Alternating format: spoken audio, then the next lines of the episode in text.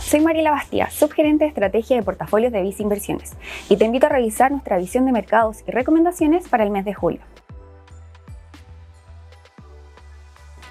Pero primero, revisemos brevemente cómo estuvieron los mercados en junio. Durante el mes, las bolsas accionarias, tanto locales como internacionales, registraron avances de más de 4%, destacando los sectores cíclicos a diferencia de los meses previos, donde el sector de tecnología lideró los avances en Estados Unidos. Por otro lado, en Chile, los sectores de salud y real estate lideraron las alzas, en contraste con los sectores industrial y de entretención. En cuanto a la renta fija, en el ámbito internacional, si bien las tasas de interés continuaron al alza, de todas formas se registraron avances en las diferentes categorías, destacando en mayor medida la deuda de países emergentes, mientras que en el ámbito local, la renta fija chilena tuvo un buen desempeño, impulsado en gran medida por la expectativa de recortes de tasas de interés por parte del Banco Central, el cual tendrá su próxima reunión de política monetaria el 27 y 28 de julio. Así, durante el mes, los activos de riesgo continuaron mostrando una tendencia positiva, principalmente por la visión que mantienen los inversionistas de un soft landing o una caída moderada para la economía global.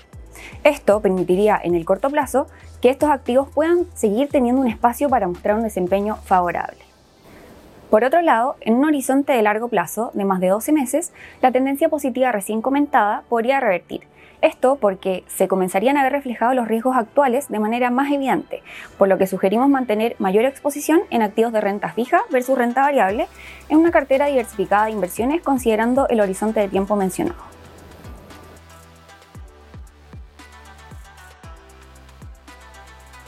En la renta variable internacional, clase de activo donde se puede tener exposición a través del fondo Vice Acciones Mundo Sustentable, recomendamos tener preferencia por mercados de países emergentes por sobre desarrollados, ya que los primeros están más adelantados en el ciclo económico y muestran valorizaciones más atractivas. En relación con la renta variable local, recomendamos tener una posición selectiva en el mercado accionario, con preferencia hacia compañías con una positiva dinámica de resultados. Por ello, tener inversiones en fondos activos como Vice Acciones Chile Activo se hace cada vez más relevante al momento de invertir. En cuanto a la renta fija internacional, favorecemos bonos de empresas con buena clasificación de riesgo en Estados Unidos, además de bonos corporativos latinoamericanos, y que muestran mejores fundamentales que sus pares de países emergentes.